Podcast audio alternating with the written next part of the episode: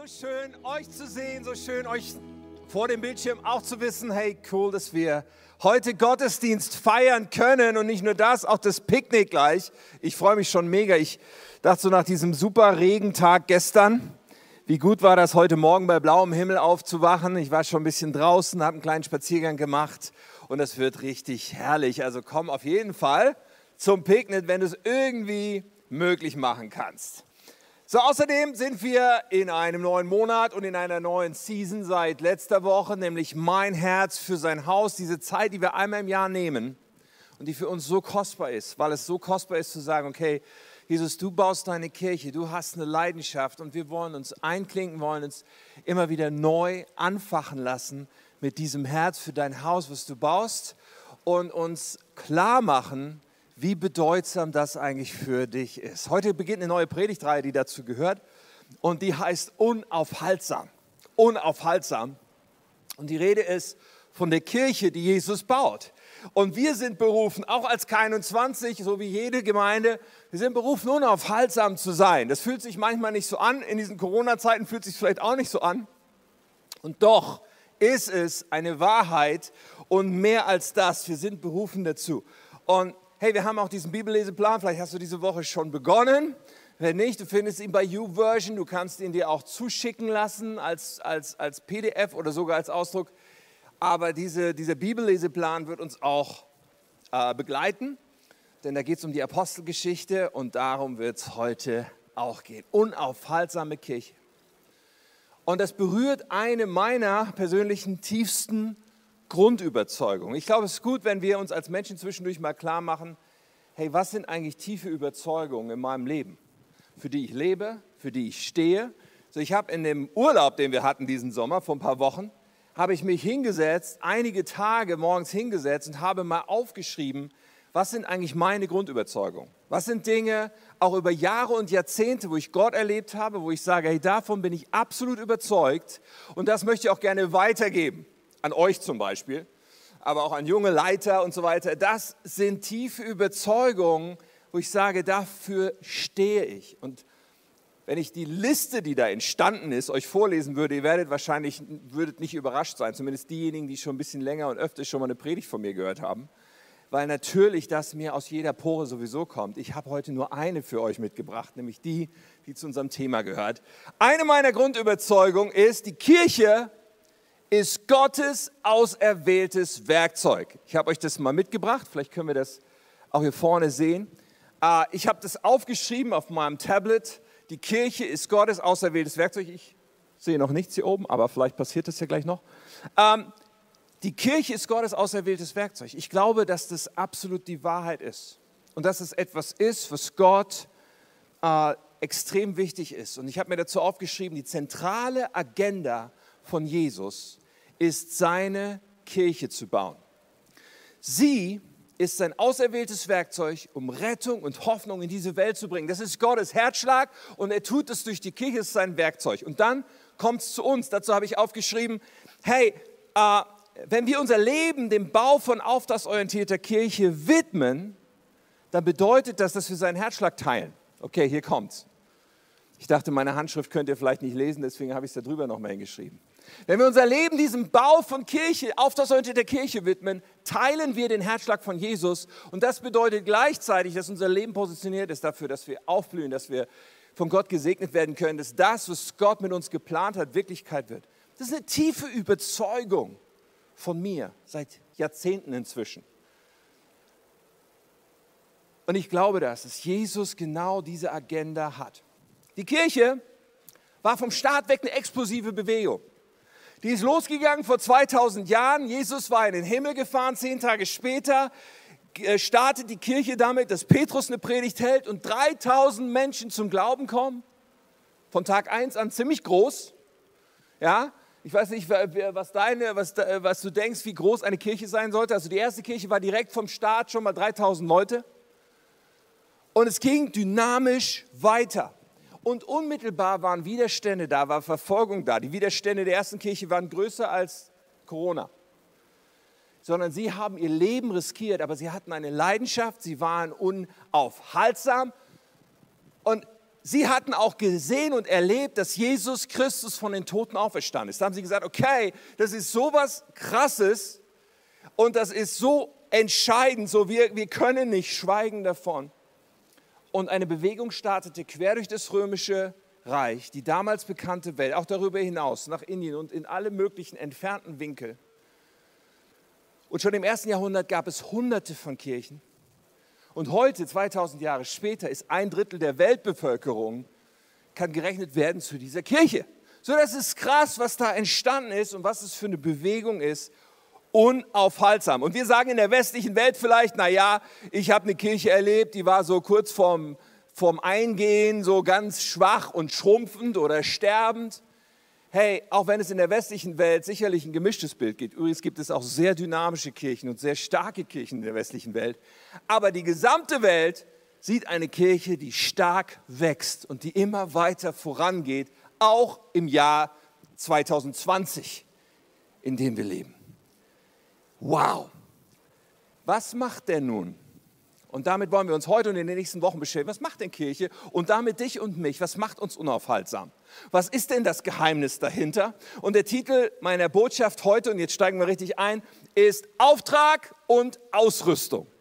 Auftrag und Ausrüstung. Und ich habe einen Vers für uns, so der Kernvers für heute, dann beten wir noch und gehen weiter. Und dieser Vers steht in der Apostelgeschichte im ersten Kapitel.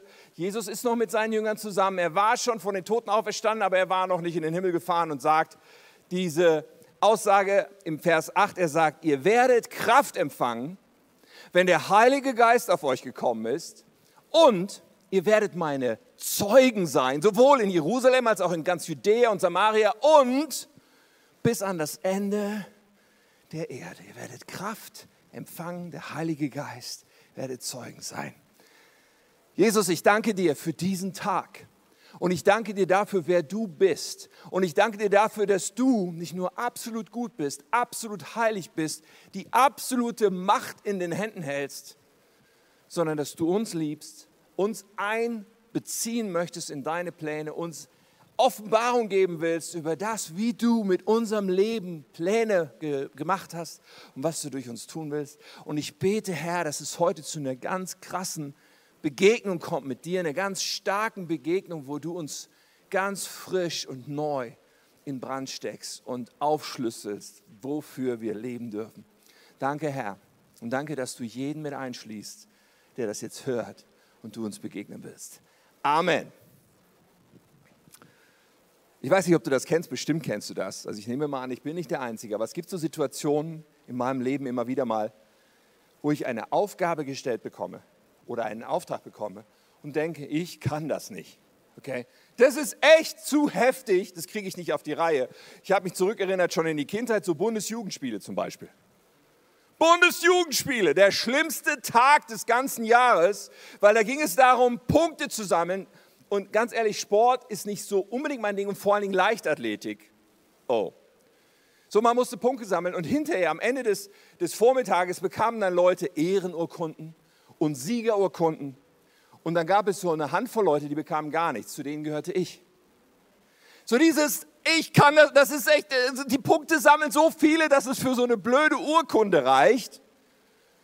Das schaffe ich nicht. Aber es, bis heute gibt es Dinge, wo ich denke, ich kann das nicht. Ich erinnere mich noch bei so einem Pastorentreffen. Scott Wilson, ein, ein äh, Freund unserer Kirche, der uns begleitet und so weiter, der macht einmal im Jahr so ein Pastorentreffen, wo Leute aus ganz Europa zusammenkommen, Pastoren, wo Englisch gesprochen wird und, und, und, und wo wir äh, immer eine super Zeit haben. Und ein kleines Element von dieser Zeit ist immer so ein, eine Fun-Zeit, so eine Spaßzeit, so, wo wir einfach was Lustiges tun. Und ich weiß nicht, vor ein, zwei Jahren war das, da war die Aufgabe, ich stand, ich stand dann vorne, hatte, kriegte den Zettel in die Hand und wusste, die Aufgabe ist, dass auf diesem Zettel steht jetzt ein Name und ich muss jetzt die Person imitieren und alle anderen müssen raten, wen ich imitiere. Und dann schaue ich mir den Zettel an und dann steht da so ein afroamerikanischer Prediger drauf, dessen Name ich zwar kannte, aber den ich mir eigentlich nie anhöre und angucke und so weiter. Ich hatte überhaupt keine Ahnung, was der für besondere Eigenarten hat oder für einen Stimmfall oder sowas. Ja, wenn du jeden Sonntag hier sitzt, wahrscheinlich könntest du mich gut nachmachen oder Menschen, hier vorne was sagen, aber ich habe diese, ich habe da, und ich stand da und dachte, au, Backe, ich kann es nicht, okay? Das wurde dann auch nicht so besonders lustig, vor allem nicht für mich, weil ich dann irgendwie mir einen abgekrampft habe, aber natürlich es schwierig war zu erraten, wen ich danach machte. So ist vielleicht kennst du die Situation, du bekommst eine Aufgabe und denkst, sorry, ich habe nicht, ich, ich, ich hab nicht das, was es braucht, um diese Aufgabe zu erfüllen. Okay? So, ich gehe mal davon aus, dass viele von uns sagen würden, hey, ich gehöre zu Jesus. Ja, wenn du heute hier bist oder zuschaust und sagst, nee, das ist für mich völlig neu, ich kenne das gar nicht, hey, dann kriegst du heute, glaube ich, einen sehr guten Einblick in Dinge, worum es eigentlich geht. So, super, dass du dabei bist. Aber wenn du heute hier sitzt oder zu Hause und sagst, ich gehöre zu Jesus, weißt du was? Dann ist damit gleichzeitig wahr, dass Jesus dir eine Aufgabe gegeben hat, einen Auftrag gegeben hat. Und wir haben ihn gerade schon gelesen in Apostelgeschichte 1, wo es heißt, ihr werdet meine Zeugen sein. Das ist nicht nur eine sozusagen Zukunftsvoraussage, das ist ein Auftrag. Ihr werdet meine Zeugen sein und zwar letztlich überall auf der Erde. Und Jesus hat das mehrfach gesagt. In Matthäus 28, Vers 19 sagt er zu seinen Leuten, geht zu allen Völkern und macht sie zu Jüngern und dann tauft sie und lehrt sie und so weiter. Geht zu allen Völkern, zu allen Menschen. Und in Markus 16 steht es auch, ähm, geht in die ganze Welt und verkündet allen Menschen die gute Botschaft. So Jesus hat es wieder und wieder gesagt und das sind jetzt nur drei Bibelstellen und du kannst sagen, Moment mal, wie hat Jesus das denn gesagt? Es sind ja drei verschiedene Versionen, ja, die stammen alle aus der Zeit zwischen Jesus ist von den Toten auferstanden und Jesus ist in den Himmel gefahren. In dieser Zeit gab es 40 Tage, die Jesus mit seinen Jüngern verbracht hat. Und er hat es ihnen so oft gesagt, was ihr Auftrag ist. Er hat es ihnen förmlich eingehämmert. Und drei Versionen haben wir überliefert davon, dass er gesagt hat, ihr sollt zu allen Menschen gehen, zu allen Nationen, zu allen Völkern und ihnen die gute Botschaft bringen. Die Botschaft davon, dass Gott jeden Menschen liebt, dass Gott jeden Menschen zu sich ziehen will, dass es möglich ist, Gnade und Vergebung zu erleben und ewiges Leben zu bekommen. Ihr sollt die Menschen zu Nachfolgern von Jesus machen. Der Auftrag wurde eingehämmert. Und weißt du was, der Auftrag ist immer noch gültig. Der Auftrag ist immer noch gültig. So, wenn es diesen Auftrag nicht gäbe, hätte Gott schon längst sagen können, ich hole euch zu mir. Ja, wenn du heute, ich möchte, dass du heute zwei Dinge aus dieser Predigt mitnimmst, okay? Äh, man sagt ja viele Worte im Laufe von 35 oder so Minuten, aber zwei Dinge hoffentlich bleiben auf jeden Fall hängen und hier kommt das erste. Und das erste ist, wir haben einen Auftrag. Wir alle, die wir zu Jesus gehören, haben einen Auftrag und Jesus hat so, so das Bild, dafür sollen wir leben. Das sollen wir auf jeden Fall machen mit unserem Leben. Wir haben einen Auftrag. So, und das meine ich total ernst. So, das ist wo, wo, letztlich, wenn man es wirklich mal bis zu Ende denkt, ist es das, warum wir auf diesem Planeten immer noch sind und nicht schon im Himmel sind. Und Paulus, und jetzt schnall dich an, weil die Aussage ist wirklich krass, weil Paulus hat das so ausgedrückt, er, er spricht einmal in Apostelgeschichte 20 zu einigen Leuten. Und er sagt, mein Leben über sich selbst. Er sagt, mein Leben ist nichts wert. Mein Leben ist nichts wert, wenn ich es nicht nutze, um das zu tun, was der Herr Jesus mir aufgetragen hat. Paulus sagt, wenn ich meinen Auftrag nicht erfülle, dann ist mein Leben eigentlich wertlos. Das ist mal eine krasse Aussage. Aber er sagt, mein Leben ist nichts wert. Und dann sagt er was, was wie, mit seinen Worten, wieder genau das Gleiche. Er sagt nämlich, das Werk anderen die Botschaft von Gottes Gnade zu bringen. Paulus sagt, hey, wenn ich nicht diesen Auftrag, den wir alle haben, nämlich Menschen von Jesus weiterzusagen und Menschen zu Jesus und seiner Gnade zu führen, wenn ich den nicht, Paulus sagt, mein Leben ist nichts wert, das ist heftig.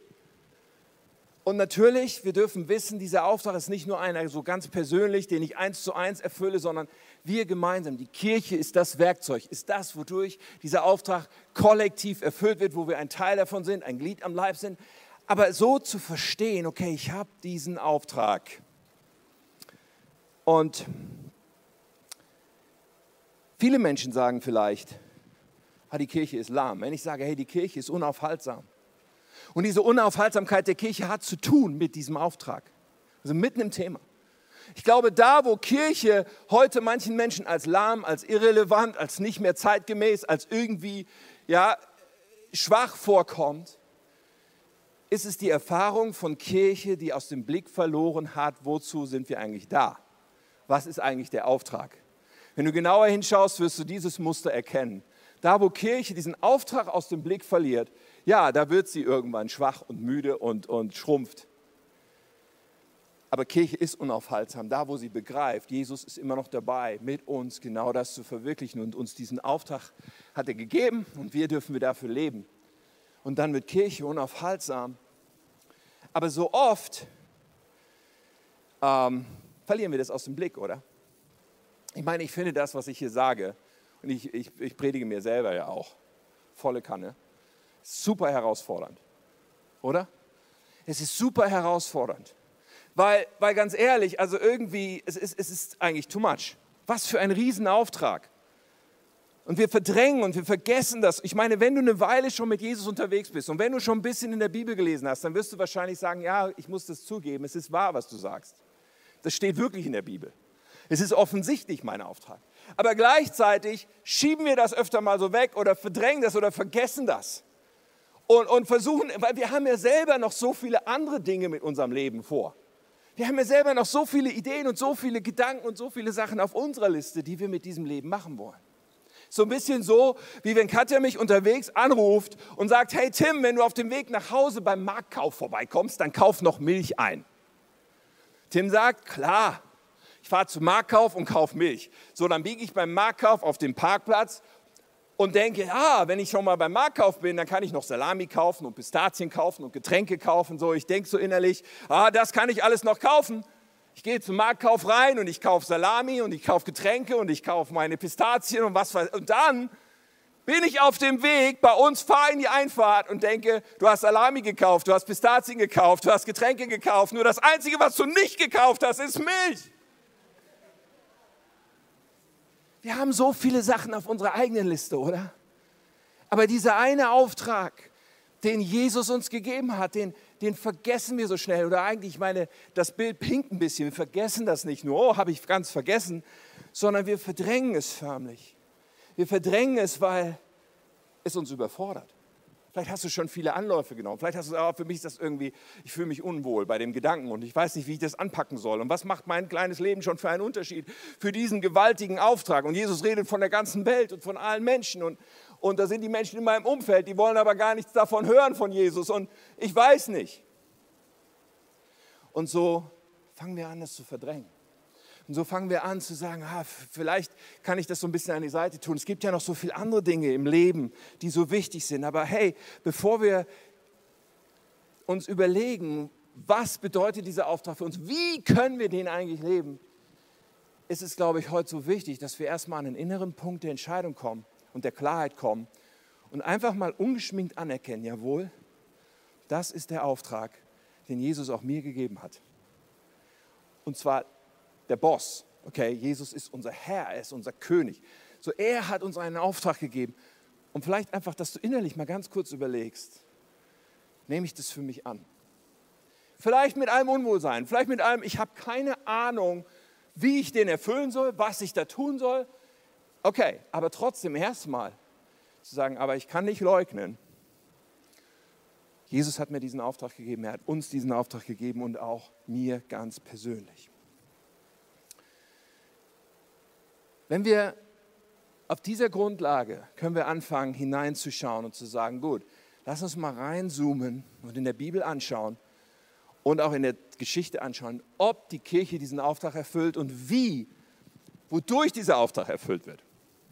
Ja, zunächst kann man mal sagen, wenn man durch die Geschichte schaut, wenn man, sich die, wenn man heute das Jahr 2020 anschaut, eigentlich in der Summe schlägt sich die Kirche gar nicht so schlecht. Ja, ich weiß, es gibt viel Up and Down in der Kirchengeschichte, es gibt viele dunkle Kapitel, es gibt auch vieles heute, was beklagenswert ist, aber trotzdem in der Summe muss man sagen, dass es kaum einen Winkel dieses Planeten gibt, wo dieses Evangelium nicht hingekommen ist. Dass es kaum ein Volk und ein Land gibt, wo es nicht Christen gibt. Ja, also so ganz schlecht schlägt sich die Kirche zumindest in der Summe nicht. Und in 2000 Jahren Kirchengeschichte sehen wir das und wir sehen es auch direkt am Anfang. Und diese Woche, ich weiß nicht, ob du in dem Bibelleseplan gelesen hast, Apostelgeschichte gelesen hast, weil ja, sonst kannst du noch einsteigen. Aber hey, in diesen ersten Kapiteln und gerade in Kapitel 2 wird beschrieben, wie die ganze Sache losgegangen ist. Aber da kann man sich mal zuerst klar machen, dass es eigentlich völlig unwahrscheinlich war, menschlich gesprochen, dass diese Dynamik und diese Bewegung und diese Ausbreitung passiert. Weil ganz ehrlich, das Leben von Jesus, auch sein Sterben, auch seine Auferstehung, das ist passiert in einem völlig abgelegenen Winkel des Römischen Reiches, in der Pampa.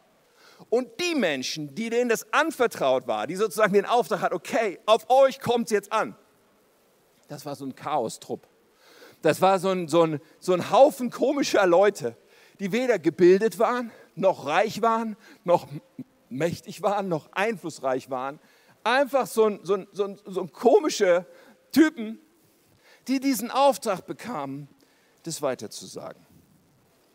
Und ich weiß nicht, ob du es gelesen hast, aber die Kirche startet ja so in Apostelgeschichte 2, dass Christen zusammen sind und beten, 120 Leute, dann passiert was.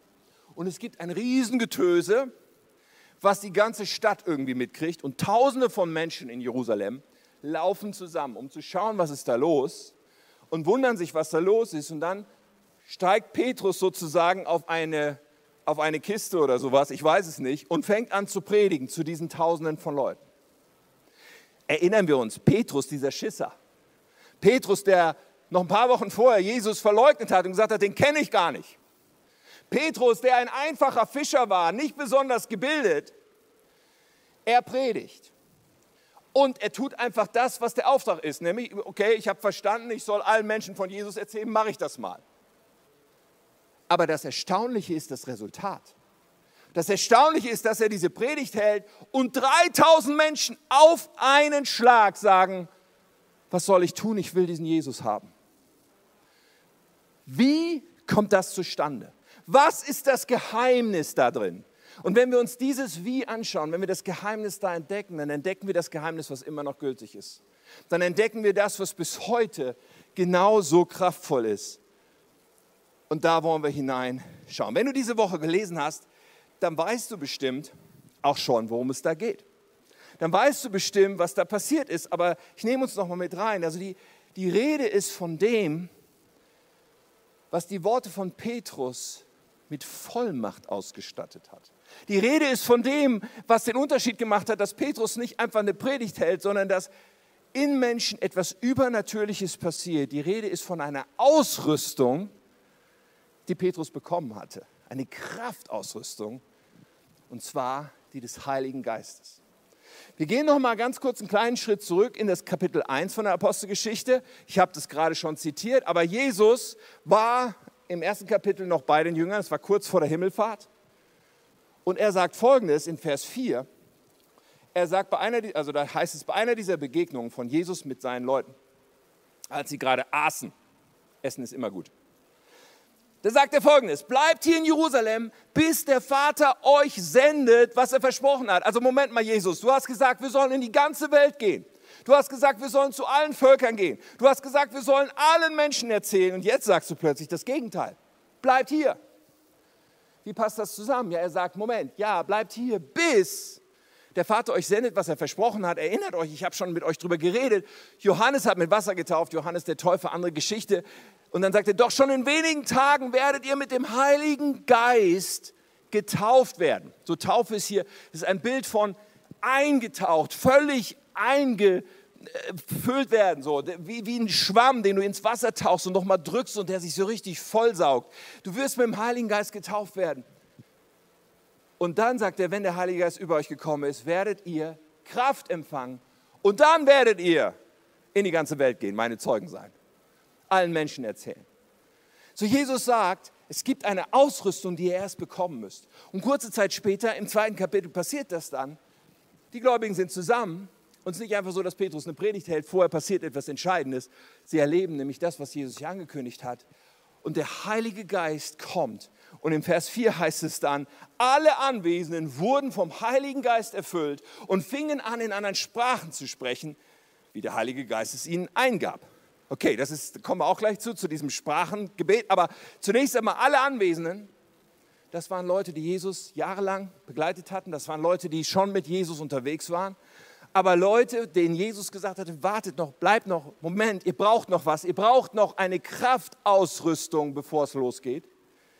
Sie haben dort gewartet und sie haben es dann erlebt. Sie erleben das, was Jesus als die Geistestaufe, also dieses Eintauchen, dieses Erfülltwerden mit dem Heiligen Geist bezeichnet. Und dann kommt etwas Begleitendes, lass mich das auch kurz erwähnen. Sie bekommen die Fähigkeit, eine neue Sprache zu sprechen. Das ist faszinierend. Besonders für all diejenigen, die Fremdsprachen in der Schule hatten und wissen, wie viel Büffeln von Vokabeln und Grammatik normalerweise nötig sind. Das, was der Heilige Geist hier tut, ist, er schenkt eine Fremdsprache und man muss keine Vokabeln lernen. Und das funktioniert so. Es ist für Menschen erstmal so, Moment, was ist das? Aber es funktioniert so, der Heilige Geist erfüllt eine Person und wir, wenn wir diese Person sind, erlauben ihn durch uns zu sprechen. Das heißt, die Formulierung der Worte passiert nicht in unserem Verstand, sondern die Formulierung der Worte übernimmt der Heilige Geist. In einer Sprache, die wir nicht sprechen, die wir auch nicht verstehen. Ja, er kann uns auch eine Auslegung geben oder uns die Bedeutung erklären, aber abgesehen davon zunächst einmal, wir sprechen Worte aus und wir wissen nicht, was wir sagen. Das, was wir wissen, ist, der Heilige Geist formuliert bedeutet, das, was wir aussprechen, ist der Wille Gottes. Das, was wir aussprechen, ist durchdrungen von der Kraft Gottes. Und der Sinn der Sache ist, dass unser Glaube gestärkt wird. Der Sinn der Sache ist, dass wir geistlich auf Empfang gehen können. Der Sinn der Sache ist, dass diese Kraftausrüstung immer wieder neu äh, angefacht wird in uns. 1. Korinther 14, Vers 4, da heißt es, wenn jemand in anderen Sprachen redet, wird er selbst dadurch im Glauben gestärkt. Diese Befähigung, Sprachen zu beten, stärkt unseren Glauben. Sie erlaubt uns mit dieser Kraftausrüstung immer wieder frisch unterwegs zu sein. So wichtig. So, also Petrus erlebt das. Er erlebt die Erfüllung im Heiligen Geist. Und dadurch bekommt er eine Vollmacht und seine Worte bekommen eine Kraft, die menschlich nicht erklärbar ist. Und dann hält er diese Predigt und dann heißt es in Vers 37 in Apostelgeschichte 2, was sie von Petrus hörten, traf sie ins Herz traf sie ins Herz. Und sie fragten ihn und die anderen Apostel, Brüder, was sollen wir tun? Petrus antwortete ihnen, kehrt euch ab von euren Sünden, wendet euch Gott zu, lasst euch alle taufen im Namen von Jesus zur Vergebung eurer Sünden. Dann werdet ihr die Gabe des Heiligen Geistes empfangen. So das, was Petrus sagt, sind nicht menschliche Worte, weil das Herz wird krass angerührt. Und er sagt ihnen, was sie wissen müssen. Und er geht davon aus, hey, das, was diese Kraft in ihm ist, werden seine Zuhörer auch bekommen, wenn sie ihr Leben Jesus geben. Er sagt ihnen schon voraus, ihr bekommt diese Ausrüstung auch. Und dann sehen wir das quer durch die Apostelgeschichte und quer durchs Neue Testament.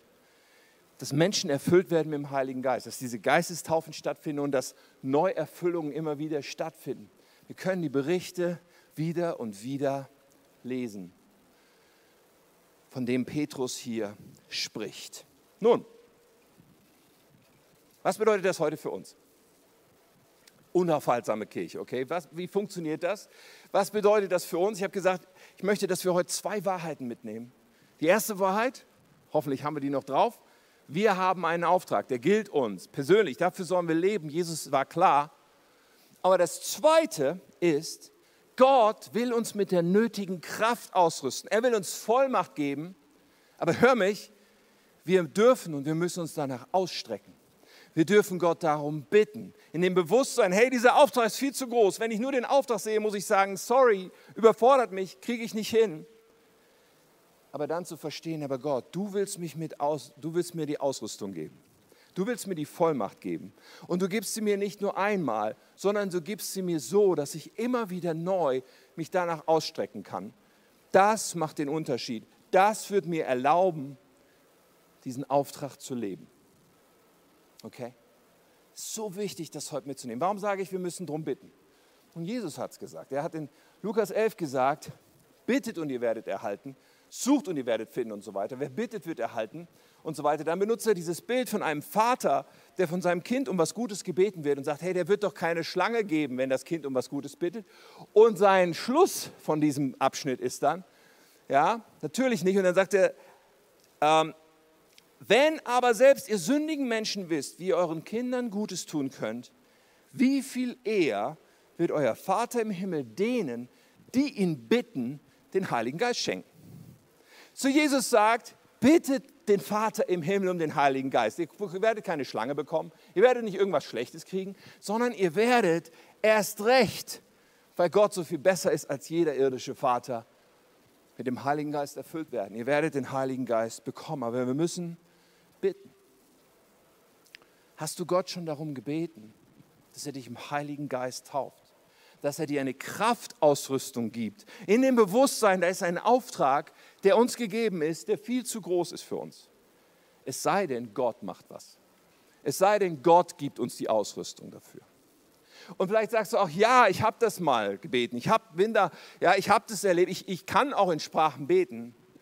Hey, aber dann ist es so wichtig zu verstehen, dass es nicht mit dieser einmaligen Erfahrung äh, belassen wird, sondern dass wir immer wieder neu sagen, ja, und ich will immer weiter und immer wieder und immer wieder frisch erfüllt werden, angefacht werden. So Paulus schreibt einmal an seinen sozusagen geistlichen Sohn, an den jungen Mann Timotheus.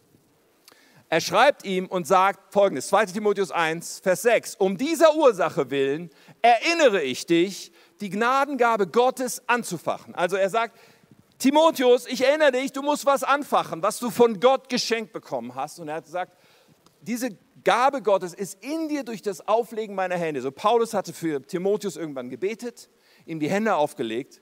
Und dann im nächsten Satz sagt Paulus, was das für eine Gabe Gottes ist. Könnte ja viele Sachen sein. Aber er sagt es ganz deutlich. Er sagt, denn Gott hat uns nicht einen Geist der Furchtsamkeit gegeben, sondern der Kraft und der Liebe und der Zucht, heißt es hier in dieser alten Bibelübersetzung. So, Paulus ist ganz klar, Timotheus, du hast es nötig. Es reicht nicht einmal darum zu bitten, dass du mit dem Heiligen Geist, es reicht nicht, dass ich dir einmal die Hände aufgelegt habe, sondern fach diese Gabe Gottes, nämlich den Heiligen Geist in dir an. Denn dein Leben soll geprägt sein, nicht von Furchtsamkeit. So viele Menschen, auch Christen, haben ein Leben, was von Angst geprägt ist, auch in dieser Zeit. Aber unser Leben soll nicht geprägt sein von Angst. Unser Leben soll geprägt sein von Kraft und von Liebe und von Zucht. Zucht heißt Selbstbeherrschung, Disziplin, Dinge auf die Reihe bekommen, wenn man das mal so ausdrücken darf. Unser Leben soll geprägt sein vom Wirken des Heiligen Geistes. Aber wir alle haben nötig zu sagen, wie Timotheus, komm neu, komm mehr, komm frisch, fach die Gabe an, fach den Heiligen Geist an in mir. Wir brauchen das immer wieder. Wir brauchen das nicht zum Selbstzweck. Nicht damit wir Gänsehaut bekommen, so schön Gänsehaut sein mag. Nein, wir brauchen das, weil wir einen Auftrag haben, der anders unmöglich zu erfüllen ist. Ihr werdet Kraft empfangen, Apostelgeschichte 1, wenn der Heilige Geist auf euch gekommen ist und ihr werdet meine Zeugen sein. Diese Bibelübersetzung ist cool, weil dieses Wort Zeugen etwas deutlich macht. Da will ich noch einen Gedanken drauf, drauf bringen. Ihr werdet meine Zeugen sein. Wir sind nicht berufen, die Anwälte von Jesus zu sein. Manche denken, wir müssten die Anwälte sein, die besten Verteidiger, die, die jedes Argument bringen können, die, die überzeugen können, dass du doch unbedingt auch glauben solltest. Wir sind nicht berufen, Anwälte zu sein. Wir sind berufen, Zeugen zu sein. Was tut ein Zeuge? Ein Zeuge erzählt von dem, was er gesehen hat, was er gehört hat, was er erlebt hat. Und das, was du erlebt hast mit Jesus, das, was du von ihm weißt, weil er dir begegnet ist, das hat Kraft. Besonders wenn der Heilige Geist dich erfüllt, dir die Worte schenkt im richtigen Moment. Wir sind berufen, Zeugen zu sein. Aber wir brauchen diese Kraft. Und wir brauchen das Ausstrecken, das Anfachen dieser Kraft. So heute, was machen wir damit? Ich glaube, es gibt heute drei Gruppen. Drei Gruppen, je nachdem, wo du stehst. Gruppe Nummer eins ist, du sagst vielleicht, okay, für mich ist das alles neu. Ich habe noch nicht mal gewusst, dass ich diese persönliche Beziehung mit Jesus haben kann. Hey, dann startet es damit, dass du Jesus in dein Leben einlädst. Dass du sagst, Jesus, ich vertraue dir mein ganzes Leben an. Sei mein Herr und sei mein Retter. Erlöse mich von allem, was mich von Gott trennt. So, ich werde dir gleich die Gelegenheit auch dazu geben, diesen Schritt zu gehen. Das ist die eine Gruppe. Die zweite Gruppe ist hier und zu Hause und du sagst, Geistestaufe, ich habe das noch nicht erlebt. Ich bete nicht in Sprachen. Ich, ich, ich, ich habe Jesus mein Leben gegeben, aber diese, diese Kraft, ich weiß nicht, wovon du redest. Weißt du, wir werden da heute dafür beten und ich habe Glauben und bin überzeugt, dass Gott dir heute begegnen wird und dich heute mit dem Heiligen Geist erfüllen will. Und dir auch die Fähigkeit geben möchte, in einer Sprache zu sprechen und zu beten, die du nicht lernen musstest, indem du einfach dem Heiligen Geist erlaubst zu reden. Aber wichtig ist, dass wir nicht irgendwie auf bestimmte Emotionen oder irgendein Kribbeln warten, sondern dass wir das im Glauben angehen und sagen, okay, es geht hier um eine Kraftausrüstung und ich glaube, ich werde es bekommen. Auch das Sprachengebet, dass du nicht darauf wartest, dass irgendeine Kraft kommt, jetzt anfängt, deinen Kiefer zu bewegen und deine Stimmbänder in Aktion zu bringen, sondern dass du dir bewusst bist, ich selber muss anfangen zu reden. Es ist eher ich erlaube dem Heiligen Geist durch mich zu sprechen, heißt, ich fange an zu sprechen, die Silben und vertraue, dass der Heilige Geist dann formuliert und mich in diesen Flow bringt. Aber ich bin überzeugt, wenn du noch nicht das empfangen hast, Gott will es dir schenken. Aber was er sucht, ist ein Herz, was bittet. Was er sucht, ist jemand, der sagt, hey, ich möchte doch diese Kraft haben, weil ich will diesen Auftrag ernst nehmen. Ich will nicht nach Hause kommen, ohne die Milch mitzubringen. Ich will das, was du mir aufgetragen hast, umsetzen mit meinem Leben. So, ich brauche dich, Heiliger Geist. Und dann denke ich, mag es eine dritte Gruppe, oder gibt es sicherlich eine dritte Gruppe und du sagst, ja, ich habe das schon erlebt, ich, ich bete auch in Sprachen oder ich kann das tun. Und wenn du dich in dieser Gruppe wiederfindest, hey, dann lass uns heute sagen, aber ich will mich neu erfüllen lassen. Ich will neu die Gabe Gottes in mir anfangen. Darf ich dir was ganz Konkretes empfehlen? Starte doch ab heute jeden Tag damit, dass du mal zehn Minuten in Sprachen betest. Weil das ist, wodurch unser Glaube gestärkt wird, aufgebaut wird. Das ist, was uns hilft, auf Empfang zu sein für das, was Gott tun will mit uns. Es macht einen riesen Unterschied, ob wir so unterwegs sind, auch zwischendurch, wenn du irgendwo an der Ampel stehst oder wenn du unter der Dusche bist oder wo immer du einen Moment Zeit hast. Nimm noch Momente in Sprachen zu beten und zu sagen, erfülle mich neu, denn ich bin auf diesem Planeten nicht für mich selbst. Ich bin hier, weil du was für mich zu tun hast. Und das soll auf jeden Fall Teil dessen sein, was mit meinem Leben verwirklicht wird. Und darum möchte ich jetzt mit uns beten, für diese drei Gruppen. Und ich lade dich ein, ob du zu Hause bist oder hier bist, dich jetzt danach auszustrecken. Wenn du magst, kannst du gerne aufstehen, du kannst jedenfalls eine innere Haltung einnehmen, zu sagen, ich möchte mich ausstrecken zu diesem Gott im Himmel und zu ihm und seinem Heiligen Geist. Und dann beten wir gemeinsam darum. Wollen wir das tun? Ich lade uns ein. Streck dich aus zu ihm.